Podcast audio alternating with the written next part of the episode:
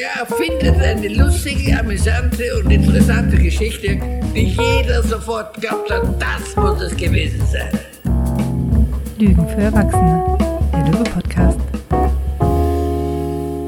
Hallo und herzlich willkommen zu einer weiteren Folge Lügen für Erwachsene mit Stefan und Ronja. Normalerweise gehen wir hier auf Fragen von unseren Teilnehmerinnen und Teilnehmern aus Supervisionen, aus Kursen oder auch aus der Psychotherapie ein. Ähm, heute haben wir uns zusammengesetzt, um einfach mal darüber zu sprechen, wie es uns gerade mit dem Podcast geht, wie unsere Eindrücke sind, wie wir weitermachen wollen und sind gegen Ende dann doch noch zu interessanten Themen gekommen und haben uns viel mit der Frage nach den Fragen im Allgemeinen und Besonderen beschäftigt. Genau, von daher heute eher so ein Blick hinter die Kulissen. Wenn du Spaß daran hast, hörst dir gerne an und wenn nicht, sehen wir uns demnächst wieder, wenn wir auf eure oder deine Fragen eingehen.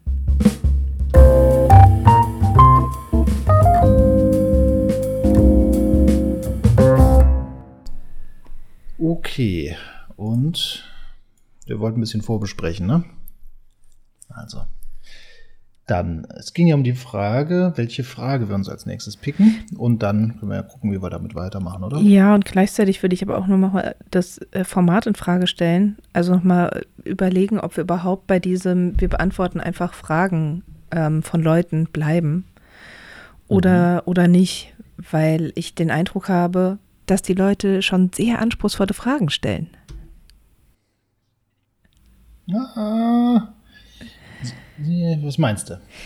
Ähm, ich, also, ich finde die Fragen schon cool, aber sie erfordern halt immer einen Haufen Grundlagen. Mhm. Und ich will eigentlich nicht in jeder Folge erst immer sagen, boah, also, wir müssten jetzt erstmal darüber reden, dass diese und jene Grundlage und was ist überhaupt damit gemeint. Vor allem ähm, will ich ungern immer wieder Zeit darauf verwenden, zu sagen, was ist überhaupt mit systemisch gemeint. Und ich hätte, also wenn ich jetzt den Podcast neu anfangen würde mit den Informationen, die ich jetzt habe, dann würde ich einfach hingehen und sagen, wir machen erstmal so ein ähm, kleines systemisch einmal eins. Also so ein bisschen Erklärung von Grundbegriffen, Grundkonzepten, ähm, ich hätte Bock, über verschiedene Leute zu reden, über verschiedene und was die so gemacht haben, was die geprägt haben, was deren Ansätze war. Ähm, das fände ich gerade total geil. Und ich glaube auch, dass es Leute gibt, die das cool fänden. Aber dass halt niemand fragt, sag mal, wer war eigentlich dieser Minutin und was hat er so getan? Und was unterscheidet den von der Mailänder Schule? Ja, da, hm. ich glaube, diese, diese Art von Fragen, die sich mehr auf Grundlagen beziehen, die werden tendenziell nicht kommen. Und gleichzeitig finde ich es ganz cool eigentlich, dass, ähm, also hätte ich auch Lust, mich damit zu beschäftigen und finde es irgendwie ganz geil, nochmal zu sagen, wir schauen uns das an. Mhm. Das heißt, wir würden dann dieselben Fragen kriegen wie jetzt, nur halt später. Von den Leuten? Mhm. Ja, also ich bin noch gar nicht so, so, so entschieden. Also ich bin noch nicht, längst nicht im, wir machen das jetzt so Format. Mhm. Ähm, weil ich glaube, dass es cool wäre und ich glaube, dass es Leute gibt, die das interessant finden. Mhm, definitiv. Und dass gleichzeitig ich aber auch gerade ein bisschen blöd finde zu sagen, ja, schickt mal eure Fragen und ich äh, und wenn ich was nicht gefragt werde, dann erzähle ich nicht davon. Mhm weil ich ja merke, ich komme so rein, dass ich versuche, Leute zu forcen, Fragen zu stellen, die ich gerne beantworten will. Hm. Ähm, und ich kann mir durchaus auch ein Mischformat vorstellen, bei dem auf der einen Seite so, also ich glaube, ich hätte mehr Spaß an diesem, die, die, eine kleine Geschichte des Systemischen oder sowas. Ich glaube, ich hätte da mehr Spaß dran als du. Und ich glaube, du hast mehr Spaß an diesen anderen Fragen. Mhm. Und ich sehe gleichzeitig keinen Grund, warum wir nicht beides gleichzeitig machen sollen. Ja. Und ich sehe, also, was ich doof fände, wäre zu viel aus den Kursen vorwegzunehmen. Ähm, gleichzeitig, gerade wenn es um Personen geht, gehen wir auf die gar nicht so stark ein. Also die reißen wir ja alle eher mal so kurz an. Wenn überhaupt.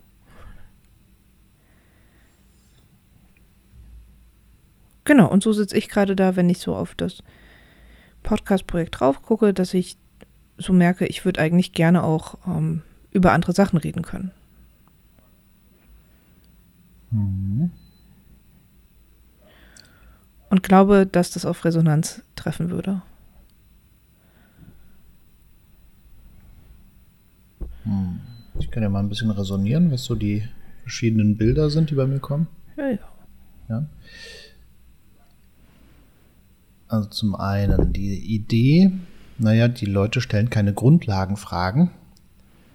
Ähm, dann ist ja auch spannend, vielleicht haben die Leute keine Grundlagenfragen. Das ist ja da so die Herausforderung. Wahrscheinlich würden die Leute nicht fragen, wer äh, Monicin oder so, ähm, was der so gemacht hat, weil Leute erstmal gar nicht wissen, dass sie das fragen wollten. Und selbst wenn sie es wissen, ist die Frage, ob sie die Frage so interessiert. Und dann natürlich zu sagen, man schafft die Grundlagen oder macht mal so ein Grundlagen einmal eins oder so ein kleines Dictionary, ähm, ist grundsätzlich eine Idee. Mein erster Impuls war, äh, dass das relativ wenig Neues hätte, weil es jetzt ja hier nur darum geht, die Arbeiten oder Ideen einer Person nochmal treffend zusammenzufassen. Und ähm, wenn ich jetzt, äh, ich würde behaupten, dass das andere auch schon machen und auch können. Und dass da das würde ich jetzt eigentlich eher anderen Leuten überlassen, dass die sich genau auf diese Themen fokussieren und dass die sagen, ja gut, ähm, weil eine gute Google-Suche liefert ordentlich Material, wenn man jetzt Leute kennenlernen wollte, wo ich mich frage, was haben wir denn als Mehrwert noch beizutragen, außer dass wir uns auch auskennen und unsere Informationssammlung, unsere Art von Zusammenfassung jetzt auch nochmal präsentieren. Ähm, Gleichzeitig erlebe ich da nicht so einen Innovationsteil. Es ist auf jeden Fall eine Arbeit, es ist eine Fleißarbeit auch, größtenteils Fleiß, das nochmal aufzubereiten, zu strukturieren und dann nochmal zu berichten. Und da stimmt schon, da merkst du jetzt schon an heißen Wessen, was bei mir aufpoppt, dass das definitiv nicht das, wo mein Spaß reinrutscht. Gleichzeitig bin ich schon bei dir, dass ich sage, naja, das Thema Grundlagen ist ein Thema, weil wir streng genommen man könnte sagen, die Fragestellerin, der Fragesteller hat, kommt mit einem Fokus und möchte gerne etwas beleuchten und wir sagen halt, Moment, wir schauen nicht auf das, was du beleuchten willst, wir schauen erstmal auf dich. Und wir schauen auf die Frage und auf die ähm, Wirklichkeiten, die das gerade erzeugt und welche Sprache wird hier verwendet. Und wir demonstrieren den Einsatz eines systemischen Denkens schon bereits am Fragesteller, an der Fragestellerin. Und jetzt kann man sagen, jo, ähm, wie können wir das verhindern? Oder wir können sagen, das ist auch der Inhalt. Also, dass wir sagen, dass es gerade für uns nicht nur interessant ist, auf den Inhalt einzugehen, sondern auch die Form mit zu betrachten und daran, an diesen ganz konkreten Alltagsfragen, systemisches Denken zu beschreiben. Also auch wenn jetzt jemand sagt sowas wie, wie kann ich den Kontext X systemischer äh, zu, oder zu mehr Systemik erziehen, dann ähm, ist für mich das eine wunderschöne Gelegenheit, ähm, Einblicke zu geben in systemisches Denken. Viel mehr, als ich theoretisch, wenn ich jetzt mir eine jemanden daherhole und von dem etwas rezitiere, glaube ich, dass dann auch, auch eben was ganz anderes hängen bleiben kann. Nämlich, dass man sagt, ach spannend, wir haben einmal die Form, die wir dann zerlegen und dann gleichermaßen später sagen wir nochmal, und jetzt gehen wir nochmal auf den eigentlichen Inhalt ein, aber wir mussten erstens um die Form kümmern, aus Konsistenzgründen. Also ich finde das durchaus reizvoll. Das hast du schon richtig erkannt, dass ich das gerade deutlich interessanter finde auf dieser Weg, auf diesem Wege. Ne? Ja, und ähm, weißt du, ich glaube, für mich ist so das Ding, der Grund, warum ich denke, dass es, dass es einen Unterschied macht, ob wir was machen oder ob andere was machen. Also ob wir nochmal sagen, allerdings gibt, es gibt einen Paul Watzlawick oder ob andere das sagen, ist, ähm, dass Leute uns kennen. Also die sind über diesen Ansatz zu uns gekommen und bleiben da, glaube ich, teilweise auch ein bisschen bisschen haften. Und die schauen sich dann nochmal die Leute an, die wir ähm, mal angeteasert haben vielleicht. Ähm, und lassen andere, die aber auch total spannend sind und die cool sind und die man sich mal angucken könnte, dann einfach links liegen. Und das ist der Punkt, bei dem ich so ein bisschen sage, so äh, die, dieser Effekt, wenn du ins Fernsehen reinsetzt und auf Arte oder Dreisat in eine Doku darüber, wie Musik in der Steinzeit wahrscheinlich entstanden ist. Dann hast du vorher nicht da gesessen und dachtest dir, wie ist Musik eigentlich in der Steinzeit entstanden? Das interessiert mich total. Lass mal gucken. Ich starte mal eine Google-Suche. Aber in dem Moment, in dem es da ist, ist eben doch äh, oftmals so dieses, ach, das ist ja irgendwie schon spannend. Und dann kriegst du noch mal ein paar Informationen mit. Und deshalb würde ich sagen, es macht einen Unterschied, ob, ob wir das machen, weil wir schon zugänglich sind. Das heißt also, eigentlich geht es dir darum, dass wir mehr was machen wie in Folge 1 zirkuläre Fragen, wo man gezielt auf die Mailänder-Gruppe und deren äh, und das Konzept Zirkularität eingeht und dann ist das cool. Oder meinst du was ganz anderes? Nee, ich meine schon sowas. Also auch nochmal zu sagen, so, guck mal, hier gibt's das, da gibt's das, guck mal, da gibt's noch einen, einen Jay Haley und dann gibt's hier das. Und ich fände irgendwie auch eine Folge über Albert Ellis mal cool. Dann auch zu sagen, und wir gucken mal, was hier nebendran noch so rumliegt und wo es aber auch interessante Ansätze gibt, weil wir sind gar nicht so systemisch. Also einfach so ein bisschen dieses, ich möchte nicht, dass, ähm, weißt du, wir kennen uns in dem Feld einfach besser aus als die Leute, die zuhören. Und stell dir mal vor, du kommst in ein Restaurant und fragst, ja, was willst du denn? Worauf hast du denn gerade Bock? Und du sagst, ja, pff, keine Ahnung, was gibt's denn hier? Und dann sagen Leute, ja, nee, sag doch lieber mal, worauf du Bock hast. Und dann denkst du dir, pff, Pommes. Pommes wären gerade schon okay. Und dann erfährst du aber, geil, da hätte es Zyklopenaugenpüree gegeben. Und du denkst dir, krass, Zyklopenaugenpüree? Habe ich noch Mag nie von gehört. Was ist denn das? Wusste gar nicht, dass man sowas grundsätzlich überhaupt essen kann. So, ich wusste, es gibt Schnitzel und, und Krautsalat, hatte ich gar keinen Bock drauf, deshalb habe ich Pause gehabt, aber Zyklopenaugenpüree ist ja der Hammer. Mhm. Hey, warum habt ihr keine Karte, auf der Zyklopenaugenpüree steht? Dann hätte ich gesagt, das ist ja spannend, neu, kenne ich noch nicht, würde ich gerne mal ausprobieren. Und du hast nicht mit dem Zyklopenaugenpüree gerechnet, oder? mhm. Absolut nicht. genau, und, und, und das meine ich so ein bisschen. Ich finde das, ähm, ich finde das cool und ähm, ich kann mir das in verschiedenen Formaten vorstellen. Ich kann mir vorstellen, dann einfach ähm, auch in den Folgen das mehr reinzubringen. Also sozusagen, wenn jetzt dieses, dieses Ding kommt mit, wie kann ich denn mein Institut erziehen? Dann auch einfach nochmal zu sagen, so, und was sind denn irgendwie zwei, drei Leute aus der systemischen Ecke, die was zum Thema Erziehung im Allgemeinen gesagt haben? Anstatt dass nur wir drauf resonieren. Mhm. Und das wäre dann, dann die Frage der Vorbereitung oder dass man sagt, in der Vorbereitung beschließt man halt nochmal einen weiteren Baustein mit rein. Ne? Genau, aber das, dass man hier irgendwie öfter die Chancen ergreift, noch ein bisschen Grundlagen und Modelle und solche Sachen mit reinzubringen. Ich glaube, das wäre für mich auch schon eine, was, wo es in eine interessante Ecke für mich ginge. Ja. Wobei ich jetzt gerade was mich ein wenig irritiert, ist der Zeitpunkt und das Thema, weil du beschreibst es so, als würden wir gerade was anderes tun. Und wenn ich jetzt so ein bisschen gucke, wir haben jetzt, glaube ich, was weiß ich, sechs Folgen released oder wie viel? Fünf. Fünf. Davon hatten wir zirkuläre Fragen, zirkulare Fragen im Business. Wir hatten die dunkle Triade der Auftragsklärung. Wir hatten Lügen für Erwachsene und Ethik. Lügen für Erwachsene und Ethik. Ja. Wobei ich jetzt eindeutig weg von deiner Strategie die Ethik sehe. Die ist nämlich total abgedreht in so eine Meta-Geschichte. Hm, wobei wir auch, auch hier, sage ich wir, mal, Leute benennen. Genau, auch hier haben wir ja Leute ja. benannt. So, zirkuläre Fragen hätte ich jetzt noch so missverstanden, wie du es gerade gesagt hast. Und das zirkuläre Fragen im Business fand ich jetzt auch. Fand, fand das, ich auch eine gut, coole war, Erweiterung. Ich glaube, das war das eine Erweiterung. Deswegen, also ich suche gerade so ein bisschen den, Punkt des Aufhängers, wo du einen Kurswechsel, ähm, also das setzt ja immer voraus, dass man in einer ganz anderen Ecke segelt. Du, den kann ich dir sagen. Ähm, und zwar in den Fragen, die wir hier gerade noch rumliegen haben. Mhm. So, ähm, weil wir bei denen durchaus eben auch einfach hingehen könnten und aus unserer persönlichen Warte resonieren könnten, ohne da nochmal ähm, reinzugehen und und ein bisschen Hintergrund drauf zu packen.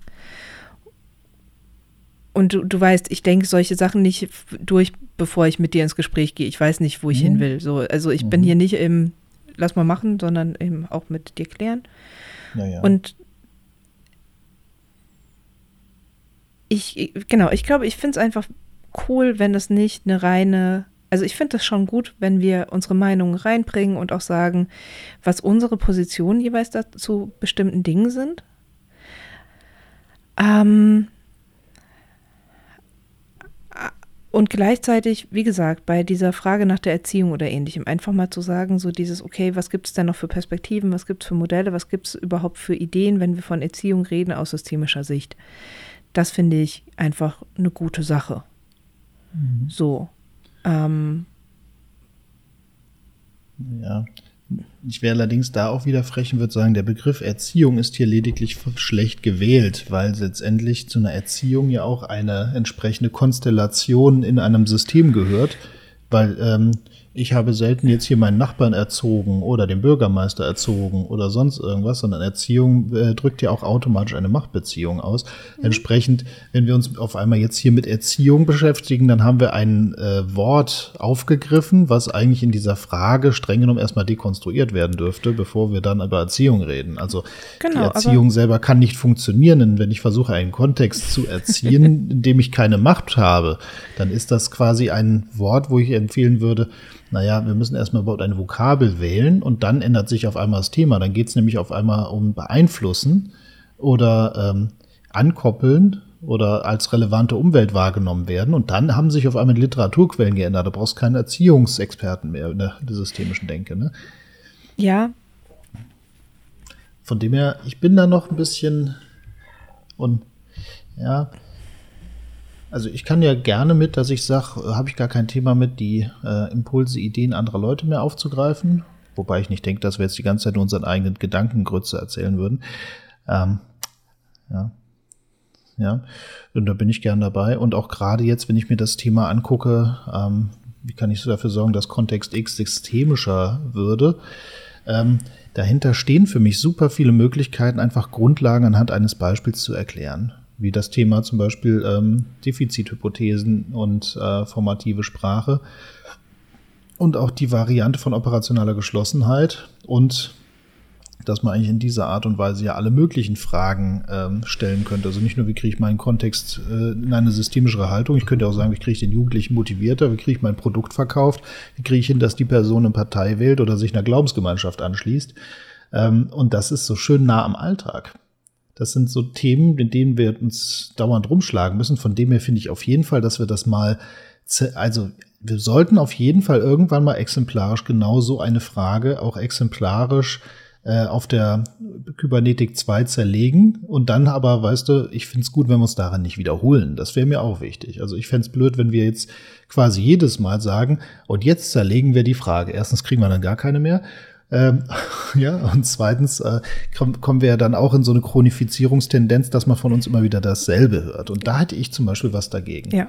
Wogegen ich allerdings gar nichts habe, ist jetzt einmal volle Ladung anhand dieser Beispielfrage. Ähm, das so eine Art, wie würde ich in der Supervision jetzt vorgehen und wie funktioniert jetzt hier äh, systemischeres Denken auf Anwendung von wie kriege ich einen Kontext systemischer? Ähm, um da auch die verschiedenen Komponenten auch nochmal zu erklären. Und für mich ist das auch eine Art von Grundlagenschaffung. Und da kannst du immer verweisen auf die Folge. Ja, und ich finde dann aber, ähm, also zum einen finde ich dann gut, wenn wir, wenn wir uns vielleicht, also so wie wir es gerade jetzt auch tun schon, ähm, hinzugehen und, und im Vorfeld zu besprechen bei so Fragen, was ist die Frage, die wir denn eigentlich beantworten? Mhm. Weil wenn wir dann sagen, okay, es geht um Beeinflussung, da, ähm, da finde ich, ist es dann schon auch nochmal spannend, so unterschiedliche äh, Motivationsmodelle und so weiter nochmal heranzuziehen und die auch noch mit reinzugeben. Ähm, genau, das finde ich gut. Und der zweite Punkt, bei dem ich hänge, ist ähm, dann irgendwie gute, griffige Titel zu finden, die sich dann eben nicht mehr auf die Frage beziehen, sondern auf das, was die Leute tatsächlich kriegen. Mhm. Also, denn mein, mein erster Impuls wäre jetzt zu sagen, so dieses Kontexte erziehen für Anfänger, das wäre der Titel, der sich aus der Frage ergeben würde. Mhm. Und ich hätte gesagt, Systeme beeinflussen. Äh, genau. Wie, wie lassen sich Systeme wie, beeinflussen, wäre jetzt quasi meine Überschrift für das Thema. Genau, ja. Du merkst, ich hänge einfach gerade noch sehr an diesem, wir, wir beantworten Fragen und das äh, macht bei mir ein bisschen was ziemlich, ziemlich zu. Aber so. ja, du, bei mir klärt sich gerade Sachen da ist aber, das fand, fand herrlich, du, kann sein, dass für dich keinen Unterschied macht. Für mich macht es einen riesigen. Du sagtest ja, dass es ja darum geht, Fragen zu beantworten. Das Beantworten der Frage ist gar nicht so mein Ziel. Ich möchte Antworten, also ich möchte Antworten liefern und zwar äh, mal eine bis drei, am liebsten mehrere verschiedene Varianten. Und eigentlich fehlt für mich das Resonanzelement, was ich sonst eigentlich so schätze für live, nämlich war das eine Antwort auf deine Frage. Also eine meiner Lieblings- ja. Fragen ja immer im Anschluss. Ich sage, war das eine Antwort auf deine Frage? Und ich frage ja nicht, war das die Antwort auf deine Frage, sondern war das eine, die irgendwie mit deiner Frage in Beziehung geht, noch irgendwie interaktiv. Und da ist deswegen ja auch die Liebe zu diesem Lügen für Erwachsene die Idee. Ja. Und ähm, das heißt, für mich ist es sowas, die Frage zu beantworten, ist für mich gar nicht das Ziel. Für mich ist es die Idee, diese Frage auf bestimmte Arten und Weisen mal äh, auf diese Fragen mal auf eine bestimmte Art und Weise zu reagieren, die was den Unterschied schafft zu der Art und Weise, wie Personen, wenn sie sich selbst überlassen wären, dann antworten würden. Und äh, das darf dann ruhig durchaus drei, vier verschiedene Couleur haben und dann darf die Person darauf resonieren und wir bieten immer wieder an, wir machen gerne nochmal eine, eine Schleife und versuchen nochmal anders oder besser darauf zu antworten, solange du dann auch uns daran erinnerst, bessere Fragen zu stellen. Also wir dürfen uns da in einem zirkulären Prozess oder also so wechselwirkungsmäßig immer weiter hochschaukeln, bis irgendwann genialste Fragen mit, naja, wieder mal einfach wieder Antworten zusammenkommen. Ähm, die Beantwortung der Frage, das ist für mich eher so, wo ich sage, das ist etwas, wo auch mein Interesse schon wieder schwindet, wenn man das jetzt nehmen würde. Die Beantwortung der Frage, wer war die Mailänder Gruppe, dann sage ich auch, jo, ich weiß gar nicht, wie viele Podcast-Folgen es dazu gäbe, aber es gäbe sicherlich welche, wenn man was anhören wollte. Es gäbe YouTube-Videos und Co. Du hast vollkommen recht, die wären nicht von uns, deswegen mhm. wären die halt nicht so, hätten die halt nicht diesen typischen Löwe-Charakter. Ja. Ich mag so, den. Das kann man, das kann nee, man, das kann man gerne hören. Die Frage ist aber, was macht, was ist sozusagen ein Signature Move? Du, und, ich bin jetzt auch schon geklärter und weißt du so diese, diesen Move von, nee, ich beantworte dir nicht deine Frage, aber ich gebe dir eine Resonanz, die dir weiterhilft. Also in Weiterbildung, Fortbildung und Co. habe ich den ja total raus. Ja. Also da beantworte ich schon längst nicht mehr die Fragen. Boah, vielleicht sollten wir mal irgendwann mal so ein Bewerbungsgespräch aus systemischer Sicht. Ähm, äh, Für mich Fragen stellen und gucken, wie Leute reagieren. Das habe ich früher immer gemacht. Wenn da Le Leute im Praktikum in der Klinik oder sonst irgendwas, da saßen die Leute da und ich habe Fragen gestellt und es war eigentlich viel interessanter, wie kommen die Leute mit den Fragen klar. Es ist mir ja. mittlerweile und ist mir das auch aufgefallen, dass mir das in der Psychotherapie so geht. Also je freier ich mich davon jetzt im Laufe der Zeit wirklich gemacht habe, von meinen Patienten gemocht zu werden und mit denen in gutes mhm. Miteinander zu kommen, desto geiler werde ich als Psychotherapeutin. Weil ich dann auch einfach sage, okay, heute, also so in den ersten drei Sitzungen ist dann an Tag A verhalte ich mich auf die eine Art und Weise, an Tag B auf die nächste und an Tag C auf eine andere. Und ich gucke mir einfach immer an, äh, wie reagieren die Leute? Wann sind die angespannter? Wann sind die entspannter? Entspannen die sich, wenn ich ein bisschen die schusselige Professorin bin? Oder werden die irgendwie cool und lachen mehr mit mir, wenn ich sehr straight bin und ihnen noch ein Modell erkläre, dehnen sie sich dann nach vorne? Oder brauchen die dieses komplett emotionale und mal gucken, das ist so geil. Hm. Das macht richtig Spaß. Heute bin ich. Ne? Heute bin ich. Das ist so ja. cool bei uns war es ja damals so in der WG, und zwar damals ja so ein Riesenrun auf die Wohnung. Das heißt also, du hattest für jedes WG-Zimmer immer so 20, 30 Bewerbungen. Ich weiß nicht, wie es zu deiner Zeit war. Äh, okay, Aber also ich habe gerade gedacht, okay, Riesenrun, das heißt so 100 Bewerbungen. Nee, das ist, okay. Also mittlerweile ist krasser. Okay, ne, krass. Ja, wir haben damals auf jeden Fall dann so Tage gemacht und dann haben wir die im Viertelstundenabstand einfach alle eingeladen. Und ähm, ganz typisch war Stefan saß dann irgendwie mit den Leuten auf der Couch, hat die klassische Roomtour gemacht, hat alle durchgeführt. Und da teilweise, weiß ich noch, sind da Freunde, Bekannte sind vorbeigekommen, weil sie sagen, oh, der Stefan, die machen wieder Auswahlprozess. Die haben sich dann da hingeholt, ein Getränk und haben zugeguckt, weil die das einfach lustig fanden. Ähm, waren natürlich freundlich und zugewandt zu den Leuten, aber ich habe dann auch immer dieselben Fragen gestellt und war, war auch wieder, die Frage war nicht wichtig, die spannende war die Reaktion. Ich habe dann auch gefragt, spielst du Tuba? Und dann Bier ans Blick, spielst du Tuba? Manchmal so, rauchst du Haschisch? Und dann einfach so, mein Gesicht hat nicht bekannt gegeben, ob, das eine, ob es quasi eine richtig oder falsche Antwort geben sollte. Und es war sehr, sehr spannend, wie Leute versucht haben, im Gesichtsausdruck zu lesen, was wohl jetzt die beste Antwort sein sollte. Oder ob die einfach von sich aus geantwortet haben, wie die reagiert haben. Es war fast interessant als die Frage an sich. Also es war eigentlich, es war interessanter als die Frage an sich. so. Ach, schönes Beispiel eigentlich dafür. Ja würde auch sagen, in Bewerbungsgesprächen, so locker 60, 70 Prozent der Fragen werden gestellt, um zu schauen, wie äh, zeigst du, was zeigst du dann? Oh, das kommt drauf an. Also es kommt drauf an, wer die Fragen stellt und wer das Auswahlverfahren entwickelt hat. Ich habe mal mit hm. einem ähm, Kongresshotel zusammen ein Auswahlverfahren für deren Azubis entwickelt. Und das war ganz spannend, wie die versucht haben, pseudo psychologisch Fragen zu stellen, ähm, wo, wo es ihnen dann viel darum ging, so dieses, ähm, naja, was machen sie in ihrer Freizeit beispielsweise? Diese Frage haben die gestellt, um rauszufinden, ob jemand ein Teamplayer ist. Denn wenn jemand beispielsweise einen Teamsport macht, ist das ja höchstwahrscheinlich ein Teamplayer. Mhm.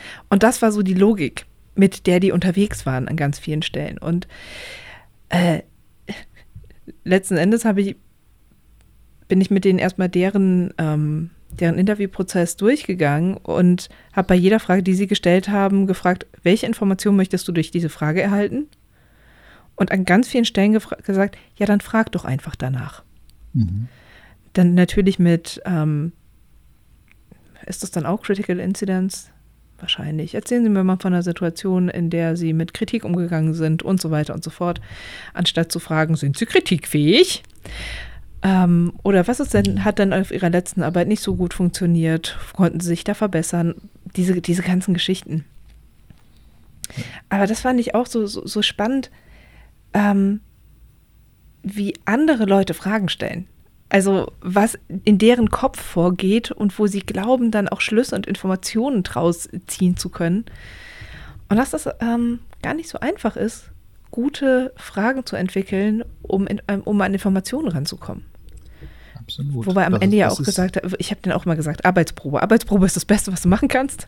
Mhm. Interview, ja, kann man aber auch bessere und schlechtere führen. Aber es hat Spaß, ich hatte großen, großen Spaß gemacht. Aber das ist ja genau, du hast gerade so schön gesagt, ne, die Kunst, gute Fragen zu stellen, das ist ja das, was ich häufig erlebe. Häufig ist es nicht, deswegen gebe ich ja gerne nicht die Antwort, sondern am besten Fall immer slightly daneben, also ganz sanft daneben. Gerade einfach, weil es das Gegenüber trainieren soll, bessere Fragen zu stellen. Also gute Fragen, also das, wenn du die Frage hast, bist du viele Themen los. Also du könntest hier, wenn ich hier einen meiner komischen Vögel da oben vom Regal nehme, und ich könnte mich hinsetzen und könnte sagen, was ist die Frage? Was ist die Frage? Und wenn ich mich hinsetze und sage, dass ich dem Vogel eine eindeutige Frage geben kann, eindeutig in Anführungsstrichen, aber eine ziemlich möglichst geklärte Frage geben kann, bin ich geklärt. Das ist eine freche These. Und vor allem dann wiederum gehen Aufmerksamkeitsprozesse bei meinem Gegenüber woanders hin. Klar, wenn ich jetzt meinen Vogel nur sage, was ist die Hauptstadt von, ne, dann ist das natürlich eine andere Sache. Aber hier, ähm, die Kunst, eine Frage, Fragen sind nicht einfach. So, und wenn du eine Frage baust, dann äh, entwickeln die sich weiter. Das ist ja bei, in der Psychotherapie, ich hatte jetzt gestern eine ähm, äh, vierte, also P4 war das dann. Mhm. Ne? Und wir sind, ich bin immer noch dabei und sage, was ist die Frage?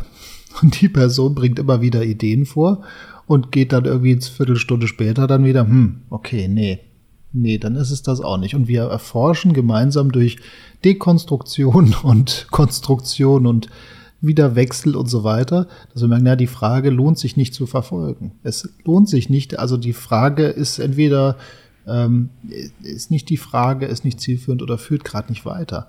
Und ähm, oder erübrigt sich aus den und den Gedanken, aber wie, was ist dann die Frage? Und die darf jedes Mal wieder losziehen. Das spielen wir jetzt schon vier Sitzungen. Sie die ganze Zeit guckt, was eigentlich die Frage dann wäre. Und sie bringt immer mehr spannende Erkenntnisse mit rein. Es macht knack, knack, knack, knack. Dann bringt sie eine Frage und dann drei verschiedene daneben antworten und schon ist sie wieder auf dem Modus, sie sagt, hm. Füll das mal mit Inhalt. mit welcher Frage ist sie denn am Anfang gekommen und wo ist sie jetzt? Ja, ich möchte anonymitätsmäßig jetzt gerade nicht zu doll reingehen. Ja. Ähm, aber kannst du es irgendwo abstrakt fassen? Hm.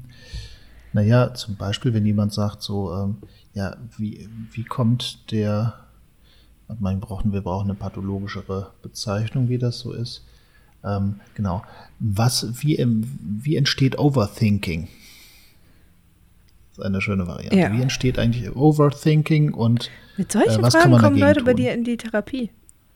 Naja, wenn sie noch einige, wenn sie noch einige, es gibt schon Gründe, warum ich jetzt in dem Prozess äh, das Thema bessere Fragen ja, okay. angehe. Das ist dann eben sich nähern dem Thema, ne? wo du merkst, okay, du hast noch sehr viel Boden gut zu machen. Mhm. Also natürlich ist dann hier auch ähm, eine schöne, vor allem die Fragestellung ähm, impliziert ja eher eine Art inhaltlichen Vortrag über das Phänomen des Overthinkings, was überhaupt nichts mit der overthinkenden Person zu tun haben könnte. Und ähm, weil, wenn man das verstehen würde, das ist auch dann klassisch, ja, wie, wie entsteht quasi Wärme in der, in der Wohnung A. Ah, und wenn man Wärme weghaben will, macht man eher so oder, mhm. also es hat noch sehr viel. Sehr viel Mechanistisches.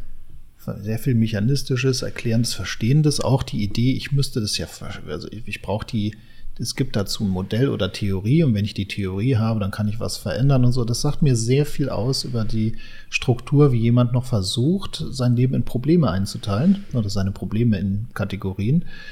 Und ähm, dass es da erstmal eine andere Denke bräuchte. Und deswegen ist es für mich wichtig, diese Fragen zu, zu beantworten aber dabei neue aufzuwerfen oder zumindest äh, das, das diesen, also diesen Moment der Befriedigung in Teilen zu versagen, während man gleichzeitig mir kaum was vorwerfen kann, weil ich ja doch drauf eingegangen bin. Also es ist so dieser, nee, äh, wir müssen miteinander denken und ich lade dich ein, miteinander zu denken. Mhm. So, weil nur durch eine Veränderung des Denkens passiert was. Ich hatte gestern mit einer Kollegin am Institut eine Unterhaltung darüber, ähm, dieses, wer sind wir eigentlich als Psychotherapeuten? Ähm, hört sich jetzt an, als würde ich die ganze Zeit nur so hochintellektuelle Gespräche in meiner Mittagspause führen, ist gar nicht so. Aber gestern war es so ein bisschen. Und ähm, da war dann die Frage, weil wir, äh, weil es ja auch die Idee gibt, dass eine gute Psychotherapie erstmal mit viel Psychoedukation anfängt. Also wir müssen erstmal gemeinsam Grundlagen schaffen, wir müssen erstmal definieren, was sind Gefühle, wie entstehen die. Ähm, wir müssen unterscheiden zwischen, wir haben auf der einen Seite Gefühle, aber wir haben auch Körperempfindungen und wir haben Gedanken und Angst ist ein Gefühl, aber Einsamkeit ist ein Gedanke und so weiter und so fort. Das müssen wir Patienten erstmal beibringen. Ähm, und dann müssen sie lernen, dass Gefühle durch Gedanken entstehen und dass sie deshalb ihre Gedanken verändern müssen. Und dazu braucht es am Anfang erstmal einen Haufen Psychoedukation, und das müssen sie lernen. Und dann machen wir ein Selbstwertdisput, in dem es darum geht, sie können ihren Werk selbst bestimmen am Ende. Und ähm, das machen sie jetzt einfach. Wir diskutieren, was müssen Menschen und was müssen sie nicht. Dann können sie nämlich mehr, nicht mehr sagen, aber ich muss doch XY tun. Und wir sind als Therapeuten in der Idee die Personen, die mehr wissen als das Gegenüber und ähm, ja, und erstmal belehren müssen. Und dann ging es darum, wie wir mit dieser Idee umgehen, mit diesem, du bist als Psychotherapeut auch Lehrer. Und ich fand das ganz spannend, weil ich mittlerweile so merke, ich nutze das auf so unterschiedliche Arten und Weisen. Manchen Leuten erkläre ich diese Modelle, weil ich wirklich denke, dass das für sie Einsichten bietet, die ihnen weiterhelfen. Manchmal erkläre ich die, um Kompetenzvertrauen aufzubauen. So dieses, ich erkläre Ihnen das mal, damit Sie sehen, dass hier, was ich hier mache, das hat Hand und Fuß. Vielleicht beziehe ich mich danach nie wieder darauf, aber die Leute entspannen sich, weil sie den Eindruck haben, okay, hier steht was auf Blättern, das ist für mich nachvollziehbar, das ist kein komischer Hokuspokus, den wir hier machen. Und dann merke ich immer dieses, dieses Ding von, ich kenne mich in der Psyche ein bisschen besser aus im Allgemeinen, auf der allgemeinen Landkarte als mein Gegenüber, dass ich das schon auch nützlich finde. Und es ganz cool finde zu sagen, hey, ähm, schauen Sie mal hierhin, schauen Sie mal dahin. Beispielsweise bei Depressionen mal so dieses Attributionsmodell zu erklären. So Menschen attribuieren Ursachen und Wirkungen unterschiedlich. Und wenn sie depressiv werden wollen, dann attribuieren sie ab jetzt alles, was gut läuft, auf die Umstände und alles, was schlecht läuft, auf sie selbst. Und sie werden hervorragend depressiv werden können. Ich finde das total nützlich, solche Modelle anzubieten und in dem Moment halt auch ein Lehrer zu sein, der was so aus der, aus der schönen Welt der Psychologie erklärt, damit die Leute dann prüfen können, nützt ihnen das, können sie was damit anfangen.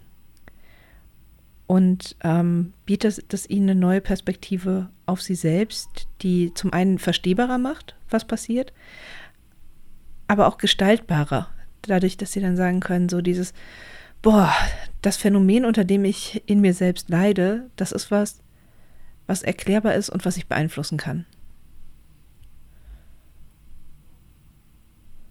Und deshalb,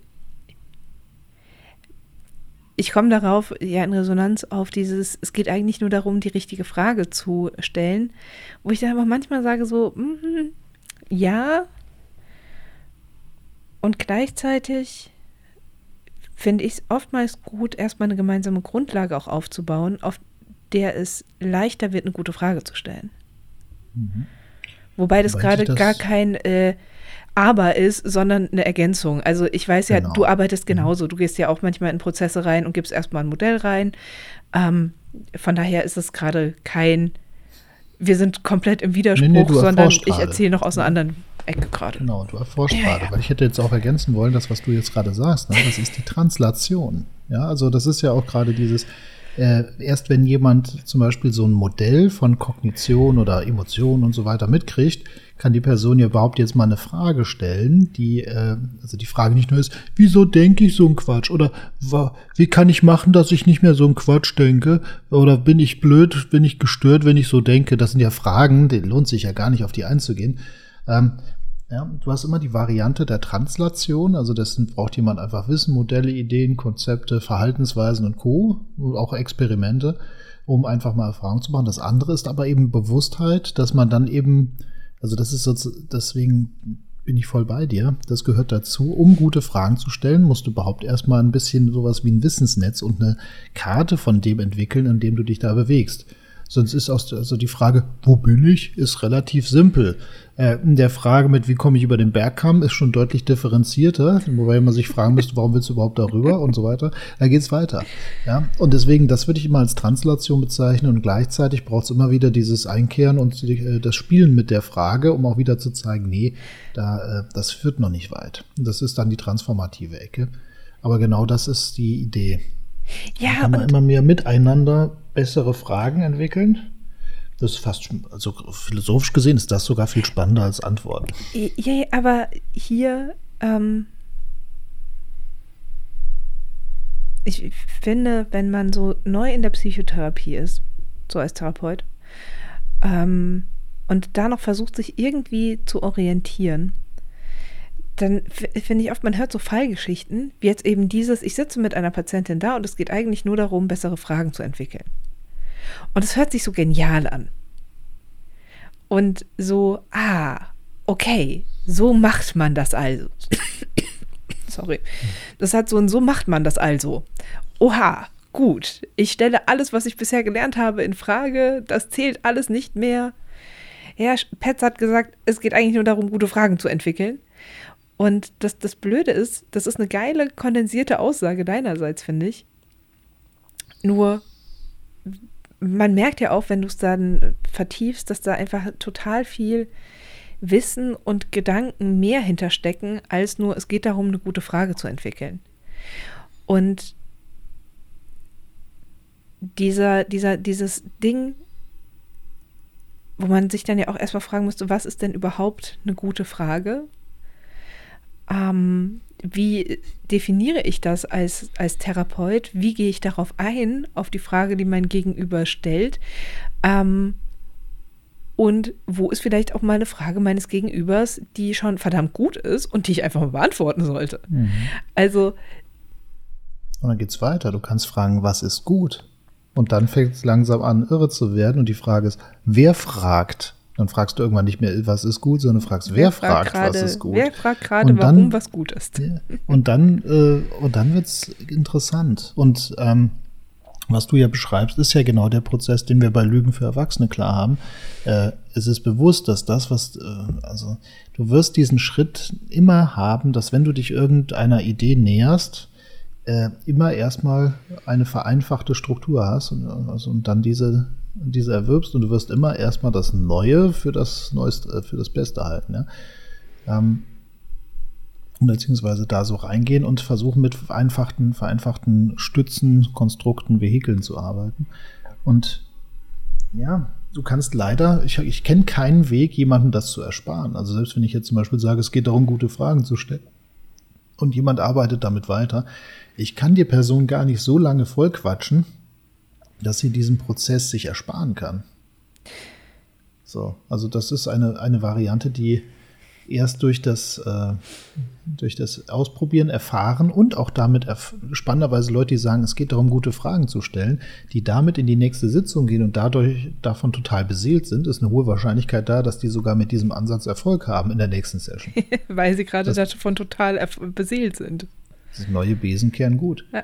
Ja, und dann im nächsten Moment sitzen sie da und äh, merken aber, es lässt sich nicht überall anwenden. Und dann kommen sie in die Krise und versuchen es erstmal noch intensiver. Und dann äh, stehen, entstehen neue Fragen, die spannender sind. Neue Suchprozesse. Jetzt macht Supervision überhaupt erst Spaß. Mhm. Es, es, bringt nichts, jemanden in der Supervision alles von der Pike auf erklären zu wollen in seiner gesamten Komplexität, soweit ich sie bisher verstanden hätte. Ist ja auch nur, ich bin ja auch nur Reisender.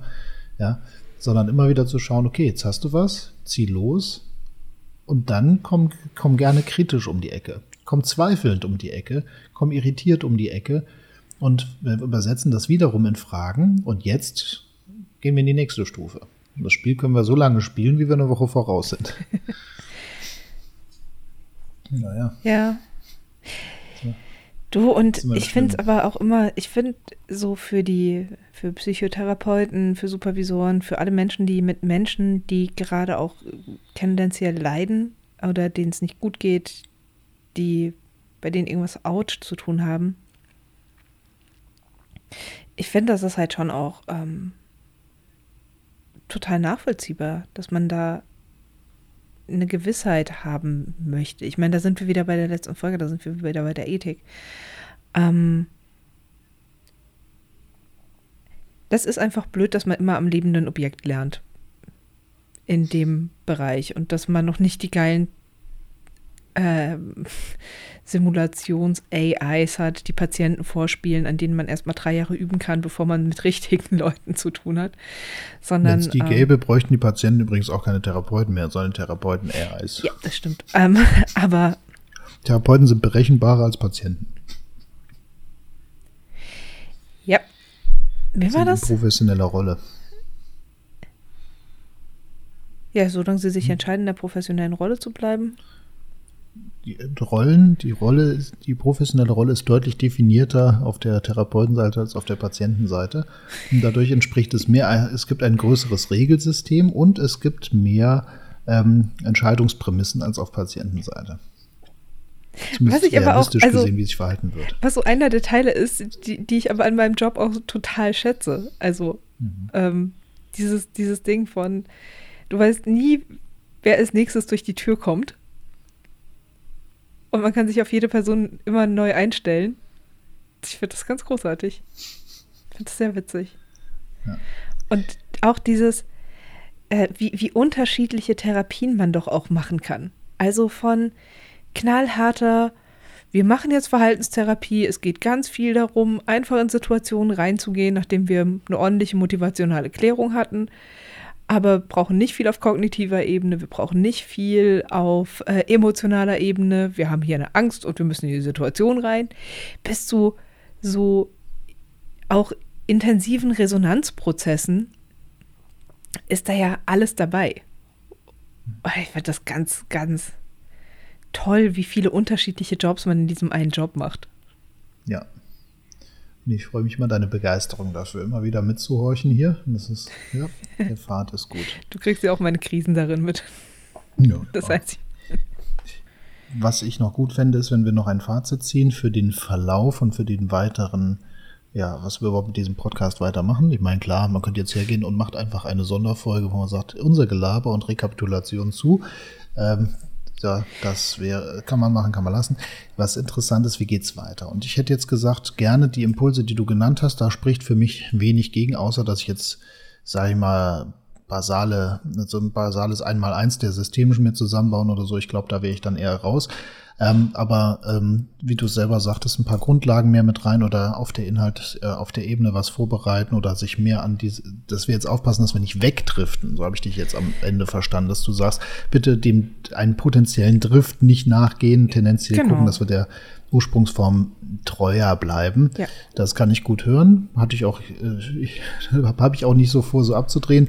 Wenn überhaupt, würde ich uns gönnen, dass wir mal episodisch mal abdrehen, um auch zu verweisen, und das ist jetzt ein Beispiel für, oder jetzt auch hier das, und dann aber nicht eben jedes Mal äh, dieselbe Schleife zu fahren und chronifizieren bei jeder komischen Frage, die um die Ecke kommt, sondern auch mal exemplarisch, wie jetzt eben an diesem, wie kann ich einen Kontext systemischer machen oder wie kann ich Kontexte verändern, da exemplarisch mal die Schleifen zu demonstrieren, mhm. um dann aber auch darauf zu verweisen, dass man sagt, wir wisst ja, bei einer Frage kann man verschiedene Schleifen drehen, siehe Folge so und so. Jetzt dieses Mal, das ersparen wir uns mal, das gilt hier genauso. Hier haben wir ebenfalls A, B, C, D, E.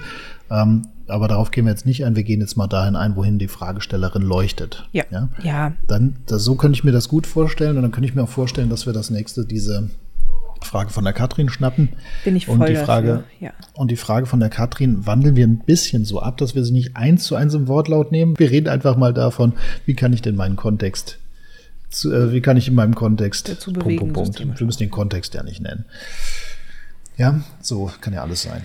Ähm, so, das, das wäre jetzt so die Idee. Und dann müssen wir nur noch einen Termin nachher nochmal machen. Machen wir auch gleich nochmal. Ja. Du, ich finde, dass wir ähm, dass dieses, die, vor allem dieser Abschnitt mit, wo es dann um äh, Leute dazu erziehen, bessere Fragen zu stellen und wer sind wir als Therapeuten und ein bisschen Translation, Transformation. Ich finde den äh, Teil durchaus äh, publizierenswert. Zumindest mal als, wir hauen es mal raus und gucken auf die Resonanz. Ich glaube, der ist nicht schlecht. Ich glaube, glaub, der ist ganz gut. Wir reden da auch sehr entspannt miteinander, sind gut im Miteinander. Ich glaube, den kann man gut hören. Ähm, Den Klärungsprozess nicht so? Da würde ich nochmal reinhören vorher. Also ich höre mir sowieso alles nochmal an und würde dann ähm, gucken. Ich finde den Klärungsprozess durchaus mal. auch interessant, habe ja. aber den Eindruck, dass wir da irgendwie zwei, drei, vier Schleifen drehen. Gut, das ist ja eine Frage des Cuts. Richtig, genau. Also ich würde den nicht komplett rausnehmen, aber würde mal gucken, wie viel ich davon drinne lasse. Die Frage ja. ist halt, wir sind noch nicht so lange dabei, um eine Sonderfolge rauszubringen, wo man sagt, nochmal Meter, Meter. Das heißt, wir machen absichtlich genau das, was du eigentlich vermeiden wolltest, nämlich, dass wir immer mehr äh, in diesen Sphären driften. Genau, und, und deshalb würde ich sagen. Ja, paradox ist, weil ja Inkonsistenz ist eine Form von Weisheit. Du, der, der, also wie gesagt, ich finde den zweiten Teil auf jeden Fall spannend. Du hörst da mal rein. Oder ansonsten, wenn, wenn ihr das jetzt hier hören könnt, dann merkt ihr, was ist das bitte für ein Format? Keine Sorge, wir gehen auch wieder mehr in Themen. Ähm, und gleichzeitig, wer es spannend fand, Kommentar ist ganz gut, soll man sowas in Zukunft mal abgewöhnen, weitermachen. Ihr wisst schon. Ich tue jetzt mal so, als wäre da noch ein imaginäres Auditorium. Hm, mal gucken. Outro. Tschüss.